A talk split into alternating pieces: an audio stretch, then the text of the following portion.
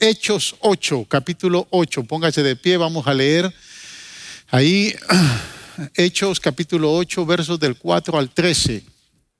El versículo 1 muestra eh, la aparición por primera vez del, eh, del que llegó a ser el apóstol Pablo, pero es detrás de la muerte de Esteban. Pero yo voy a empezar en el versículo 4 porque eh, quiero enfocarme en lo que sucedió ahí en Samaria.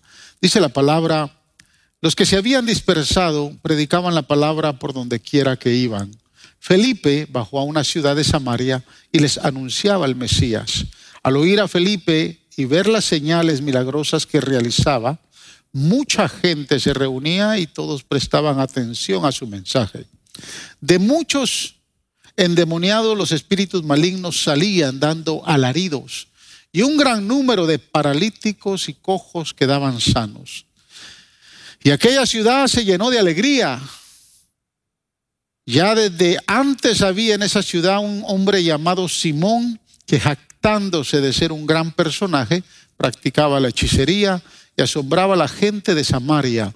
Todos, desde el más pequeño hasta el más grande, le prestaban atención y exclamaban, este hombre es al que llaman el gran poder de Dios. Lo seguían porque por mucho tiempo los habían, los había tenido deslumbrados, es decir, engañados con sus artes mágicas. Pero cuando creyeron a Felipe, que les anunciaba las buenas nuevas del reino de Dios y el nombre de Jesucristo, tanto hombres como mujeres se bautizaron. Simón mismo creyó. Después de bautizarse, seguía a Felipe por todas partes, asombrado de los grandes milagros y señales que veía. Gracias Jesús por tu poderosa palabra que hoy nos va a ministrar, nos va a hablar, nos va a enseñar, Señor, y sobre todo nos va a marcar tu voluntad. Que esta palabra, Señor, produzca fruto en abundancia en cada corazón y que todos podamos someternos, Señor, a lo que tu palabra nos quiere enseñar. Háblanos en esta hora, porque, Señor, nuestros oídos y nuestros corazones están prestos para recibir tu palabra, amado Salvador. A ti te damos todo honor, toda gloria y toda alabanza por permitirnos compartir y recibir tu palabra. En el nombre de Jesús. Amén. Puede sentarse, amado hermano. Tras la muerte de Esteban, como lo vimos hace dos semanas atrás, dice la palabra que se desató una tremenda persecución en la iglesia primitiva. Y quien causaba grandes estragos eh, en ese tiempo, entrando de casa en casa, arrastrando a hombres y mujeres y metiéndolos en la cárcel, era el que posteriormente conocemos como el apóstol Pablo, era Saulo de Tarso. Amén. El capítulo 8 relata la predicación del Evangelio eh, de Felipe en Samaria en dos eventos. El primer evento es la proliferación del Evangelio en Samaria. Y el segundo evento es un evento que predicó mi hijo Benjamin hace unas semanas atrás acerca de la experiencia donde el Espíritu mueve a Felipe a Gaza y tiene un encuentro con un eunuco, un etíope, que va de regreso después de la celebración de la fiesta en Jerusalén y conoce a Cristo como Salvador. Amén. Pero yo me quiero concentrar en los acontecimientos que se dieron en Samaria. Eh, y cómo la presencia empezó a obrar en la vida de Felipe en ese lugar. Cuando eh, en el Nuevo Testamento eh, escuchamos o leemos Samaria, rápidamente viene a nuestra mente la experiencia que tuvo Cristo con la mujer samaritana en el capítulo 4 de Juan. Creo que cada uno de nosotros lo conocemos, ese evento, y lo hemos predicado. Y es ahí en Samaria, no sabemos si realmente fue en Sicar, donde Jesús se, confrontó con la mujer samaritana, o tal vez en Siquem o en alguna otra ciudad. Lo cierto es que Felipe baja a Samaria, y cuando dice baja, Samaria realmente está al norte, lo que está diciendo la escritura es que el, Espíritu lo mueve a Samaria. Entonces escuche los versos del 6 al 8. Al oír a Felipe y ver las señales milagrosas que realizaba, mucha gente se reunía y todos prestaban atención a su mensaje. De muchos endemoniados los espíritus malignos salían dando alaridos y un gran número de paralíticos y cojos quedaban sanos. Y aquella ciudad se llenó de alegría. Me llama la atención el verso 8, y ahorita lo voy a repetir más adelante porque especifica que la ciudad se llenó de alegría. Y si se llenó de alegría era porque no estaban alegres. ¿Usted cree? Si llegó la alegría es porque lo que había era tristeza. Lo que había era apariencia de alguien que estaba trayendo algo que no era la presencia de Dios. Pero la presencia de Dios trajo alegría a esa ciudad. Amén. Yo no sé si la presencia de Dios le ha traído alegría a usted. Si le ha traído alegría a su casa. Si le ha traído alegría a su familia. Si le ha traído alegría al seno de su hogar. Yo no sé si la presencia realmente ya ha llegado a su casa donde usted se sienta contento. En vez de estar peleando con la esposa, usted se siente contento porque la presencia de Dios está ahí. Parece que no muchos sienten alegría porque la presencia de Dios está con ustedes. La predicación del Evangelio en Samaria se dio acompañada de una poderosa manifestación del Espíritu Santo. Dice que se dio por medio de prodigios, señales, liberaciones de espíritus inmundos y grandes sanidades. O sea, fue una campaña eh, eh, espectacular. Yo me pregunto si tal vez el trabajo de evangelismo que había hecho la mujer samaritana había ayudado a que el corazón de los eh, samaritanos estuviera presto para recibir la predicación de Felipe. Me pregunto si tal vez la mujer samaritana estaba ahí cuando Felipe llegó. Yo creo que sí. Porque el que conoce a Cristo, el que ha tenido un encuentro personal con el Señor, el que ha conocido a Jesús como Salvador, donde se predica el Evangelio, donde se alaba a Dios, va a ser presencia. Amén. Por eso es que usted es fiel a la iglesia. Por eso es que lo vemos siempre acá. Porque usted tiene a Jesús como su Salvador. Si no fuera que viniera una vez al mes y se desaparece tres, yo creo que la mujer samaritana estaba ahí. Estaba viendo y estaba motivando a esa gente porque años anteriores había tenido una experiencia con Cristo. Aquel que la había reconocido como simplemente un judío, después Señor y después entiende que es el Mesías, había entrado a Sicar, había entrado a Siquem y había evangelizado a toda esta gente. Y vemos aquí unos años posteriores a Felipe predicando.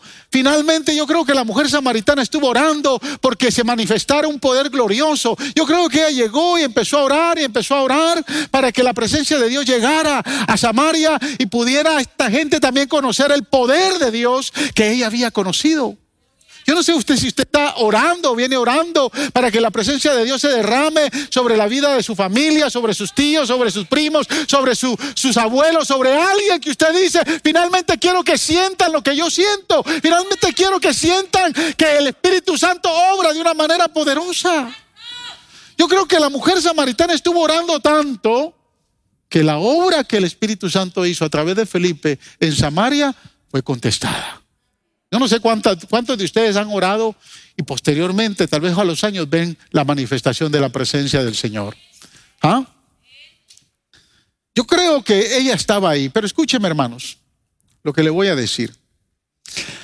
Hay quienes cuando leen el libro de los hechos o los evangelios, se asombran de cómo Jesús expulsaba demonios se asombran de cómo la iglesia primitiva estuvo involucrada en el ministerio de liberación.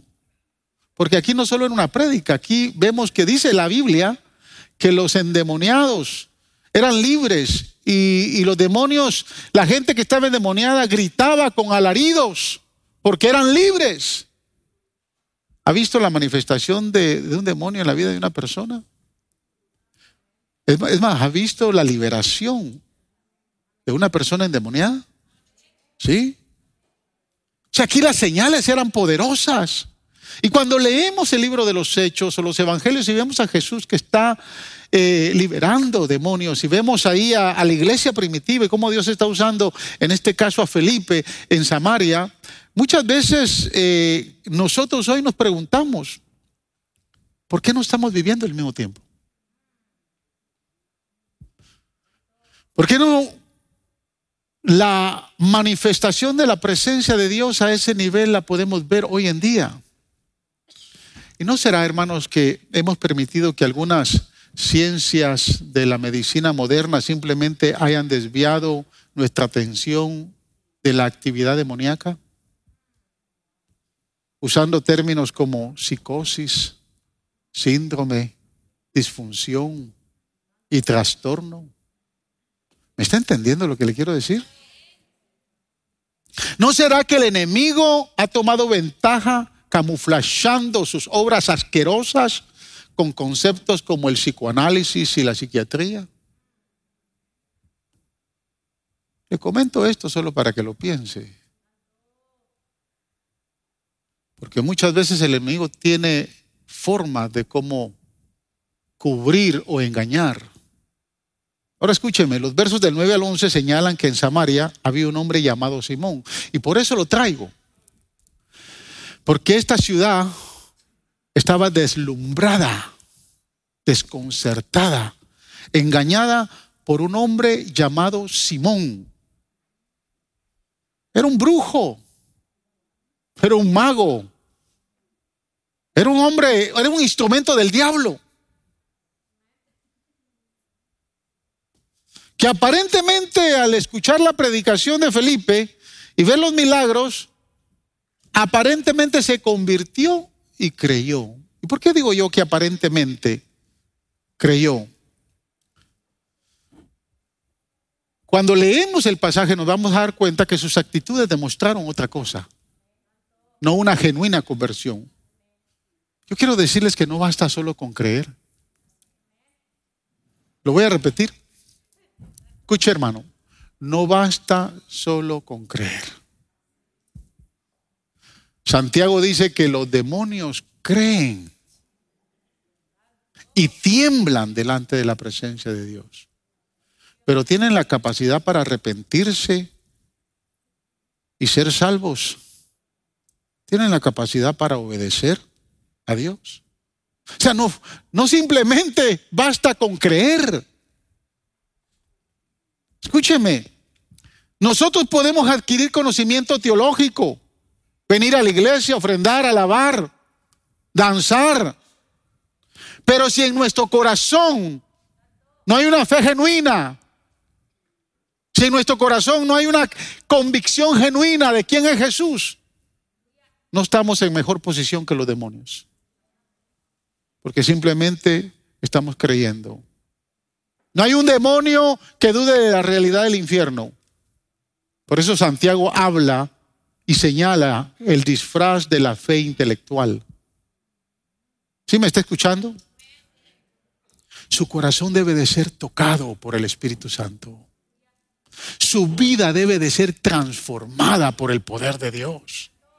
Usted no puede simplemente decir yo creo y seguir siendo el mismo sin vergüenza.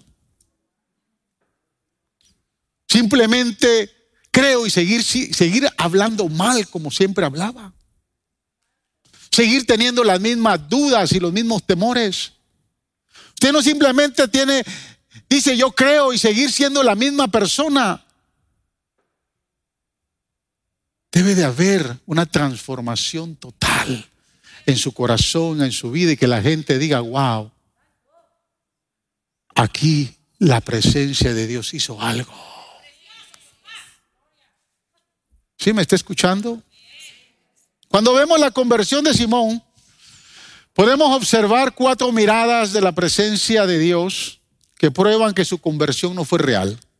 Y de esas cuatro miradas yo quiero hablar hoy, antes de que se me duerma. Parece que esta palabra está un poco confrontadora, ¿no? Bueno, entonces amárrese los pantalones, póngase el cinturón que va la primera mirada. Mire la primera mirada. Porque Simón tenía una visión equivocada de sí mismo. Versos 9 y 10 del capítulo 8. Escuche. Ya desde antes había en esa ciudad un hombre llamado Simón que jactándose de ser un gran personaje, wow, practicaba la hechicería y asombraba a la gente de Samaria. Todos, desde el más pequeño hasta el más grande, le prestaban atención y exclamaban, este hombre es, el, es al que llaman el gran poder de Dios. Hacerse pasar por alguien especial, importante y prepotente era la actitud de este Simón. Ahí dice, tenía por costumbre de ser un gran personaje. Este yo creo que fue el que inauguró Hollywood.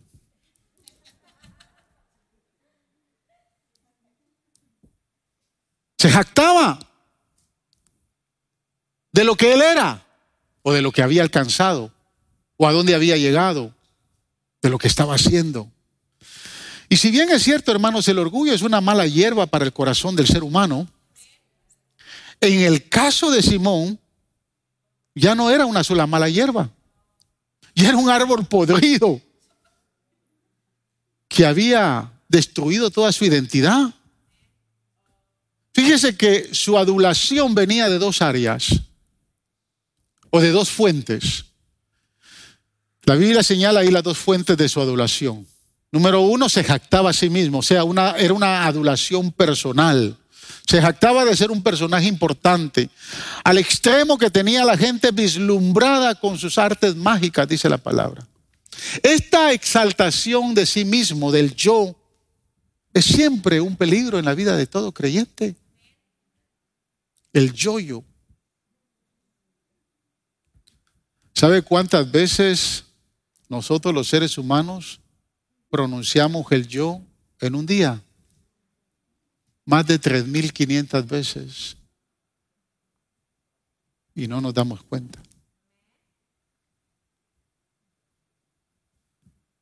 Pero es la identidad misma del yo que habla Isaías 14 acerca de el Lucifer. Isaías 14 del 11 al 14 precisamente señala los cuatro yo de Lucifer. Dice ahí en esos versos que Lucifer dijo, yo subiré hasta los cielos. Yo levantaré mi trono. Yo gobernaré desde el extremo norte. Y finalmente dice, yo seré semejante al Altísimo. Los cuatro yo de Lucifer se han internalizado mucho en la vida del ser humano. Es probable, hermanos, que si no tenemos hambre y sed de la presencia de Dios, tal vez porque es que estamos llenos del yo. Estamos llenos de nosotros mismos. Y muchas veces ese yo, hermanos, nos, nos traiciona. Porque el, los yo de Satanás muchas veces se convierten en la personalidad del ser humano que se distingue desde, varias, desde varios puntos. Por ejemplo, existen también cuatro yo. Está el yo interno, yo me conozco y nadie más me conoce. Y ahí no le damos espacio a nadie. El único que entra es Dios y Dios como respeta a veces se va. Respeta su yo. Está el yo que dicen los demás quién soy yo. Es decir, ¿quién dice que soy yo? O sea, ¿quién dicen ustedes que soy yo? ¿Quién dice mi esposa que soy yo? Ese yo es incierto porque muchas veces eh, la gente se puede equivocar. Pero fíjese, en la mayoría de las veces por defender el yo interno decimos, no, usted está equivocado, yo no soy así.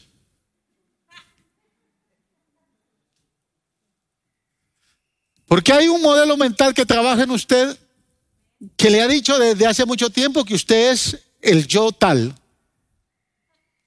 Pero sus reacciones, sus actitudes, dicen todo lo contrario, muestran todo lo contrario.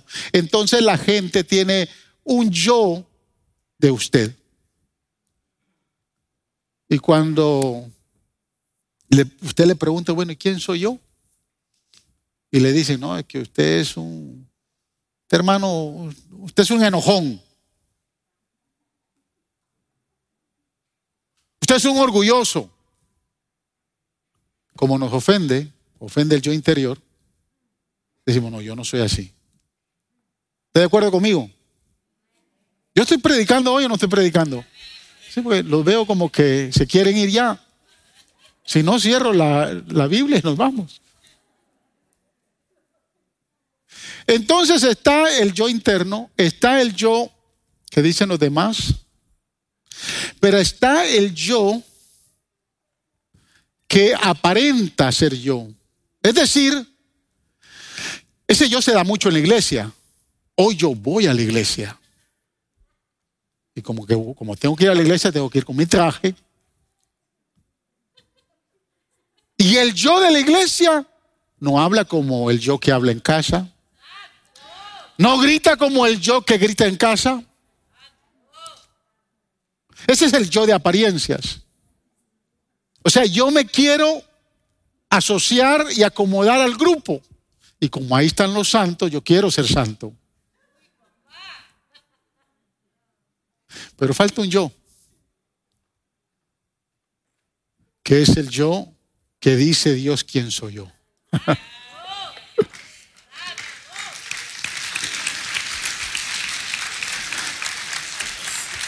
y ese yo es el que nos debe de preocupar a todos. ¿Quién dice yo? ¿Quién dice Dios? ¿Quién soy yo? Pero muchos no tienen la convicción de ¿Qué es lo que piensa Dios o qué es lo que Dios dice de yo, de mí? Entonces, esa adulación de Simón era una adulación personal del yo. Él se creía más importante que todos. Entonces él mismo se adulaba. Pero está la adulación de la gente.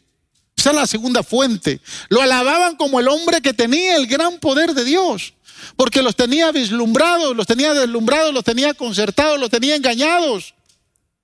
Y escúcheme hermanos, esa adulación de la gente ha engañado a muchos. Esa adulación de la gente, especialmente muchos que estamos en una posición de autoridad, es muy crítica. Porque a veces la gente se equivoca y adula mucho. Este hombre tenía un falso concepto de que la gente decía que en él operaba el gran poder de Dios sin conocer a Dios. La gente empezó a decir que tenía que ver con el poder de Dios porque esta gente ya estaba evangelizada por la mujer samaritana. Si no lea el, capítulo 4 de Juan. La mujer samaritana entró a evangelizar a toda esta gente. Y aquí vemos, no sabemos exactamente cuántos años después, pero aproximadamente tal vez pudieron haber sido unos 15 años, que Felipe sale a predicar el Evangelio a Samaria. Y la gente se había equivocado con este hombre. Número dos, Simón tenía una visión equivocada del poder de la presencia de Dios. Escuche los versos del 18 y 19. Cuando Simón vio que el Espíritu se, recibía con Perdón, cuando Simón vio que el Espíritu se recibía cuando los apóstoles imponían sus manos sobre la gente, les ofreció dinero para comprar ese poder. Déjenme tener este poder, también exclamó, para que cuando yo imponga mis manos sobre las personas, reciban el Espíritu Santo. Ahora, yo quiero que usted no se olvide de lo que pasó en Hechos capítulo 2, cuando eh, Todas las personas, los 120 que estaban en el aposento alto, recibieron el, eh, eh, el, Espíritu Santo, fueron investidos con la presencia del Espíritu Santo. Y mucha de la gente ahí también estaba atónita, mucha de la gente estaba confundida, mucha de la gente se burlaba, pero los 120 fueron llenos de la presencia de Dios. Y de momento, esa manifestación de la presencia de Dios se continuó dando. Porque Felipe estaba predicando, la gente creía, Aparentemente Simón también creyó, pero el don de ministrar el Espíritu Santo en la, iglesia primitiva eh, estaba nada más en las manos del presbiterio. que eran los apóstoles. Por eso es que la Biblia dice que cuando los apóstoles en Jerusalén, que eran los únicos que no habían salido en la dispersación o en la, en la persecución, todos habían sido eh, expandidos en la persecución, los apóstoles se quedaron en Jerusalén. Pero cuando escucharon las maravillas que Felipe estaba haciendo en, en Samaria, entonces comisionaron a Pedro y a Juan para que fueran y cuando llegó Pedro y Juan a Samaria, se dieron cuenta que las personas solo habían creído en Jesús y todavía no habían sido investidas por el poder del Espíritu Santo. Y empezaron a imponer manos. Y cuando empezaron a imponer manos, cosas maravillosas estaban pasando. Yo puedo, la Biblia no lo dice, pero yo lo único que me puedo poner a pensar era que lo que se estaba dando era lo mismo que se estaba dando en Hechos capítulo 2. ¿Sí me entiende? O sea, había una manifestación poderosa, la gente, se, la gente empezaba a hablar en otras lenguas y, los dones caían sobre las personas. Entonces Simón ve lo que está haciendo eh, Dios con, con, Pedro y Juan y, y les hace la propuesta, les ofrece dinero para comprar ese poder. ¡Wow! dijo Simón. Y le dijo a Pedro, ese truco me lo tienes que enseñar. Está buenísimo. ¿Cuánto quieres por él? Simón quería comprar el don del Espíritu Santo. Pero escúcheme, no para cambiar su carácter, sino para cumplir, para cumplir su propia ambición. La ambición muchas veces, hermano, nos lleva a obtener o a querer obtener lo que nos va a dañar. Por eso es que a veces Dios no nos da lo lo que le pedimos. ¿Cómo le pasó al hijo pródigo? ¿Se recuerda? El hijo pródigo llegó con su, con su, su padre y le dijo, dame mi herencia, lo que me pertenece. Y el padre yo estoy seguro que lo tuvo, lo tuvo que haber querido convencer, no muchacho, estás muy joven, todavía no te toca, espérate, tienes que terminar tus estudios, tienes que hacer esto, tienes que hacer lo otro. No, no, dame lo que me pertenece. Y se lo dio. Y no le duró mucho y cayó en miseria. Pero cuando regresó humillado y quebrantado, dijo, Padre, hazme uno de tus sirvientes. Escúchame hermanos, la verdadera conversión nunca está interesada en el dame. La verdadera conversión está, está muy interesada en hazme un sirviente. Usted quiere ver a alguien que se convirtió genuinamente, no, no, anda, no anda buscando qué le da el Señor, anda viendo qué hace por el Señor. No anda buscando qué le quita a Dios, sino anda buscando qué le puede dar al Señor. El poder de la presencia manifestada en los dones del Espíritu Santo en la vida del creyente no tienen precio. No tienen precio. No son negociables. Por eso, hermanos, es bien difícil entender que muchos quieran explotar un don, un talento o un ministerio. A mí me cuesta entender eso. Yo no sé si a usted le cuesta. Como muchos queriendo explotar lo que Dios les da, lo venden. Y es bien fuerte porque muchos, nosotros lo vemos, por ejemplo, en, en, en predicadores o ya tienen su fin, su establecido. Estos grandes cantantes que Dios les ha entregado, después venden el don y detrás de que venden el don todavía nosotros les tenemos que comprar. Sí me está entendiendo, hermano. Tercero, ¿cómo estamos con el tiempo, hijuela? Ahí vamos.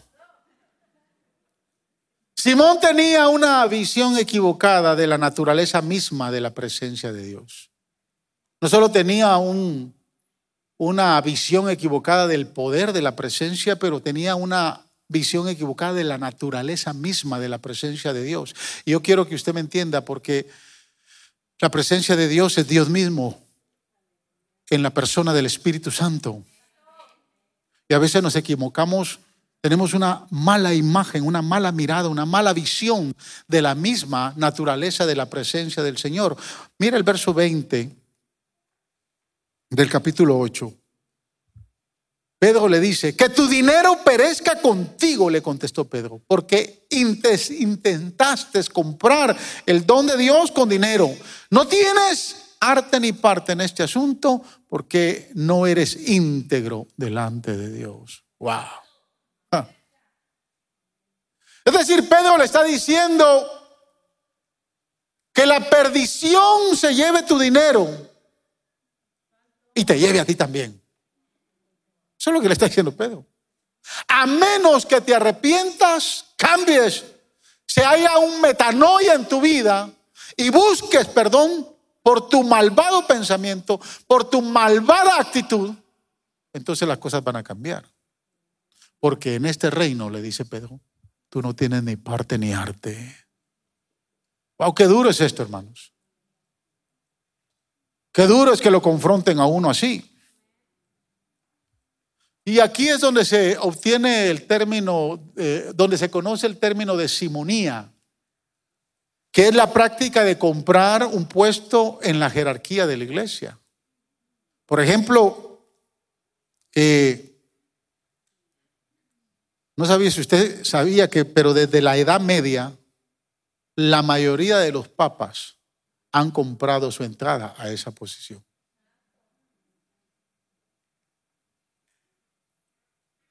Yo sé que me están escuchando por internet, pero es la verdad.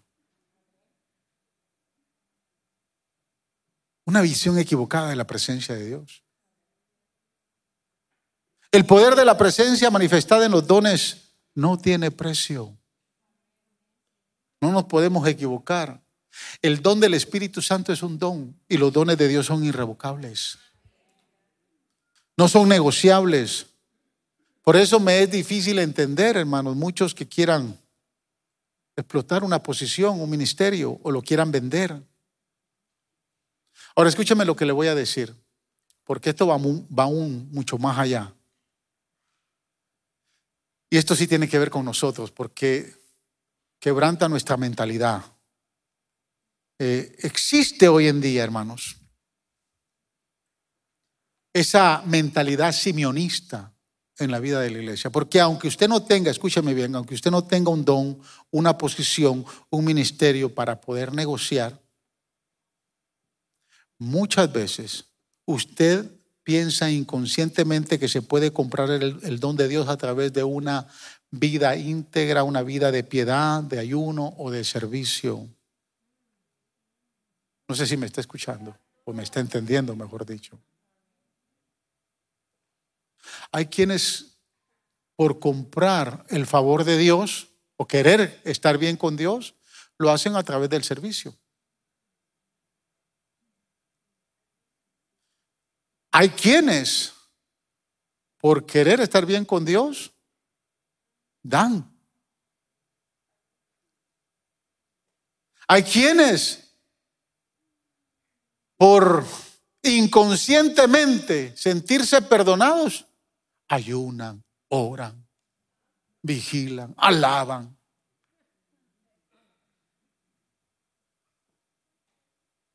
Inconscientemente quieren sanar su conciencia queriendo hacer cosas. Y no es lo que usted, hermanos, escúcheme bien, deje de ser. No es lo que usted es o deje de ser. No es lo que usted diga o deje de decir. No es lo que usted haga o deje de hacer.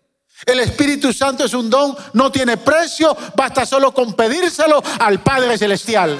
Simplemente pídale el don del Espíritu Santo. Lucas capítulo 11, versos del 11 al 13 dice, ¿quién de ustedes que sea padre, si su hijo le pide un pescado, le dará en cambio una serpiente? O si le pide un huevo, le dará un escorpión. Pues si ustedes siendo, aún siendo malos, saben dar cosas buenas a sus hijos, escuche, ¿cuánto más el Padre Celestial dará el Espíritu Santo a quienes se lo pidan? No compre un don, no compre la presencia del Espíritu Santo. Porque tal vez tenga que orar dos horas diarias o ayunar una vez por semana.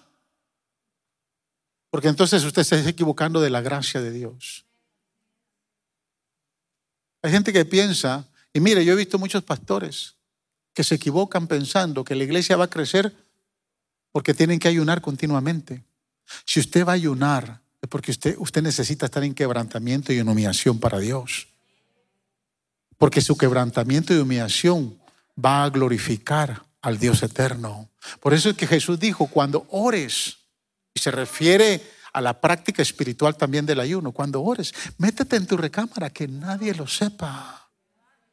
Pero hazlo porque te quieres humillar y quebrantar delante de la presencia de Dios, no porque pienses que vas a ganar un favor.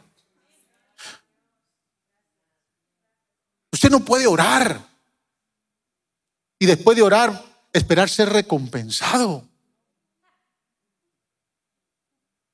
Por eso no es ni bueno que nosotros castiguemos a nuestros hijos con las cosas espirituales.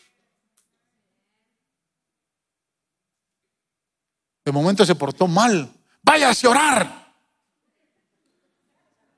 No use la oración para castigar a sus hijos. La oración es una práctica de devoción, de quebrantamiento, de humillación, y lo hacemos porque lo necesitamos. Yo no oro. Escúcheme, yo no oro lo que yo oro para que la iglesia siga creciendo. La, iglesia crece porque la gracia de Dios está acá. La iglesia crece porque Dios es fiel a su palabra. La iglesia crece porque es su iglesia y no es mi iglesia. Definitivamente yo tengo que orar, yo tengo, pero lo hago porque me gusta quebrantarme, me gusta humillarme delante de la presencia del, Señor. No ore porque su negocio, escúcheme, no piense que por orar su, su negocio va, se va a incrementar más, no. Porque si no voy a hacer un seminario de oración para, para empresarios. Está bueno eso, ¿verdad? ¿Cómo enseñarle a través de la oración para que su negocio crezca? 500 dólares de entrada. Ah. Es una práctica barata. Pero hay gente de afuera que lo está haciendo. Porque quieren comprar el don del Espíritu Santo y el Espíritu Santo es Dios mismo. No lo podemos comprar. Él quiere manifestarse en la vida de su iglesia. Él quiere manifestarse en usted. Cuarto y último, gloria a Dios. Simón tenía una visión equivocada del arrepentimiento. Escucha el verso 24, 22 al 24. Por eso, arrepiéntete de tu maldad, le dice Pedro, y ruega al Señor, tal vez te perdone el haber tenido esa mala intención. Wow. Veo que vas camino a la amargura. Las malas intenciones llevan a la gente a la amargura. Pedro le dice, veo que vas camino a la amargura y a la esclavitud del pecado. Mira el verso 24. Rueguen al Señor por mí, respondió Simón para que no me suceda nada de lo que han dicho. Este es un sinvergüenza. Ahora fíjese, Felipe no tenía la autoridad y el discernimiento que tenía Pedro. Posiblemente Felipe no se había dado cuenta, porque andaba con él. O él andaba con Felipe. Pero el discernimiento y la autoridad apostólica se manifiesta acá. Y esto es muy importante. Esto es bien, bien importante. Ahora fíjese, la reprensión de, Pedro es, fuerte, fue severa. Él le dice, arrepiéntete de tu maldad. Puedo ver que está lleno de envidia, de amargura, de ambición. Todo esto te tiene cautivo por tu mala actitud.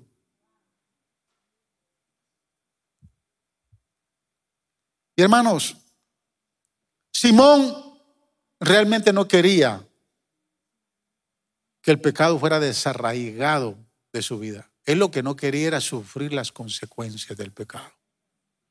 Por eso es que él dijo, oren para que esto no me suceda. Él no dijo, oren para que mi corazón sea transformado.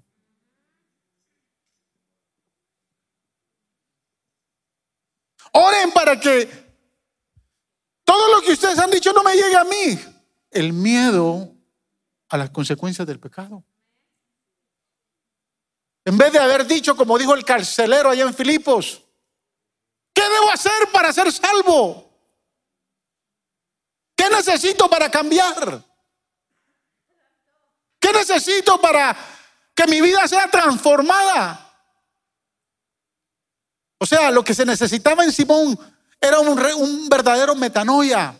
La palabra arrepentimiento en, griego es metanoia, significa cambio de dirección. Es decir, que si usted va al mal por este lado, usted va a hacer un cambio de dirección y va a ir por acá.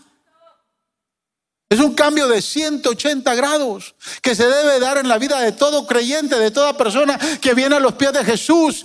Y su vida tiene que ser transformada, su vida tiene que ser regenerada, su vida tiene que ser otra. Hay una transformación de la presencia de Dios en la vida de esa persona.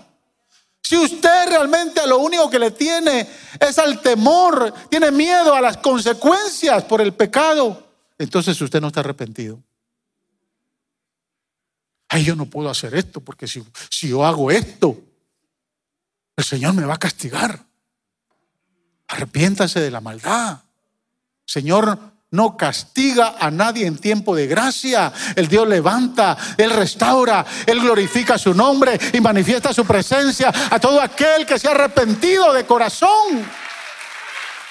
¿Sabe de dónde traemos todas esas enseñanzas baratas de la iglesia popular cuando andábamos allá? Recuerdo que cuando yo iba a, Esquipulas, mi abuela nos llevaba en el 15 de enero.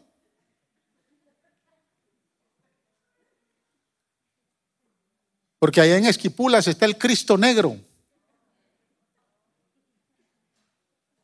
Y a abuela le gustaba ir. Y yo iba de niño ahí a ver al Cristo negro. Yo pensaba que era tal vez más negro que yo. A eso iba yo. Si realmente era una escultura del famoso escultor guatemalteco Kirio Cataño. Mire, me recuerdo yo lo que me enseñaron en primaria. y veníamos casi llegando a, a Esquipulas cuando yo miraba que la gente iba de rodillas, hermanos. De rodillas. Y el templo de, que tienen ahí, la iglesia popular, que tiene un montón de gradas. Ya cuando la gente iba subiendo las gradas, iba con las rodillas ensangrentadas a pagar por su perdón. Cuando Cristo ya derramó su sangre en la cruz del Calvario, para que usted y yo fuéramos libres, el castigo de nuestra paz cayó sobre nosotros. No compre con nada el don del Espíritu Santo. Él no dijo, oren para que mi corazón cambie. Él le tenía miedo a las consecuencias. No estaba interesado en cambiar su vida. Solo quería estar protegido de lo que le podía venir por la maldad en su corazón. Así como Simón, hermanos, hay muchos creyentes que se preocupan solo por las consecuencias del pecado, en lugar de la regeneración, en lugar de un cambio radical en sus vidas.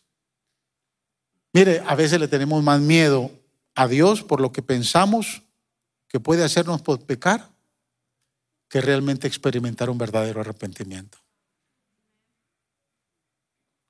Con esto termino. ¿Qué le pasó a Simón? La Biblia no dice qué le pasó. La tradición enseña que se volvió loco. Se enterró vivo. Pero antes de introducir la ciencia del gnosticismo, en la iglesia primitiva, que es la ciencia que confirma o afirma que siendo la materia mala y el espíritu bueno, no pueden compaginar. Dios no pudo haber creado el mundo a partir de la materia porque es mala. Eso es lo que enseña el gnosticismo. Es más, el gnosticismo enseña que tampoco Jesús se hizo hombre porque es materia, ni que murió por nuestros pecados. Esa práctica del gnosticismo la introdujo Simón antes de volverse loco y de enterrarse vivo. Es más, Juan, el apóstol, escribió su primera epístola para contrarrestar todas las enseñanzas del gnosticismo en la iglesia primitiva. Interesante, léase la primera epístola del apóstol Juan. Pero ¿qué le pasó a Felipe? La Biblia nos enseña cosas lindas de Felipe. Felipe como diácono, al igual que Esteban, empezó sirviendo mesas. Era uno de los siete. Empezó sirviendo mesas. En Samaria se convirtió en el gran evangelista, como Esteban, lleno del poder de Dios. Milagros y prodigios se hacían en la vida de él. La gente empezó, empezó a creer. Era un tremendo evangelista en Samaria. Y luego lo sacan de la arena pública y el Espíritu Santo lo lleva a hacer un evangelismo personal. Cuando baja a Gaza y se confronta con el etíope, que era un oficial de la, de la reina de Etíope. Finalmente, lo vemos en Cesarea. Lo encontramos creando una familia de cuatro hijas que se convirtieron en profetizas. Pablo habla de, de, Felipe, allá en Hechos capítulo 21, verso 9. Mire lo que dice Pablo de Felipe.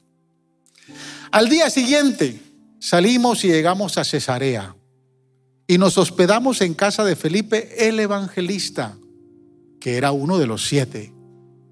Este tenía cuatro hijas solteras que profetizaba. ¿Cómo Felipe no pudo, vivir en este tiempo? Cuatro hijas solteras, yo tres solteros tengo y no hay forma.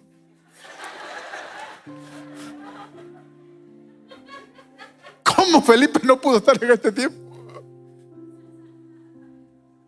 Me lo hubiera machado yo rápido para... Escúcheme, en Felipe llegó la bendición generacional. Contento servía mesas. Con gozo y poder del Espíritu Santo predicaba en Samaria. Con ese mismo gozo hizo que el etíope Enuco se convirtiera. Pero al mismo tiempo estaba creando cuatro hijas. Mire, yo no tengo hijas, hermanos, pero he visto hermanos que están criando hijas hoy. Pobrecitos. Estoy orando por ellos.